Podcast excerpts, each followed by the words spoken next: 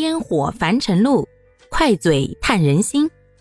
大家好，欢迎收听今天的快嘴唠家常，换个角度看生活。昨天呢，匆匆忙忙的结束了武则天的故事，因为时间有限，也不能铺陈开来。今儿啊，咱们再简单的聊聊她的闺女太平公主。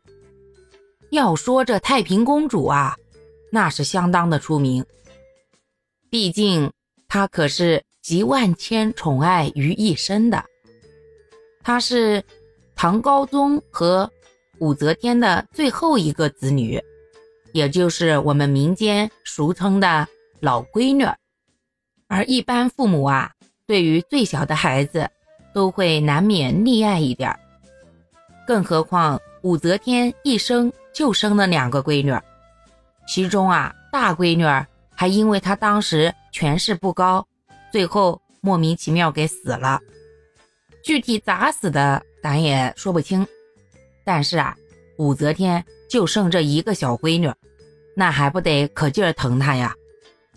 而太平可不是她的名字，她呀在八岁的时候，为了替她已经去世的外婆荣国夫人。去祈福，出家成了女道士。太平啊，是她的道号。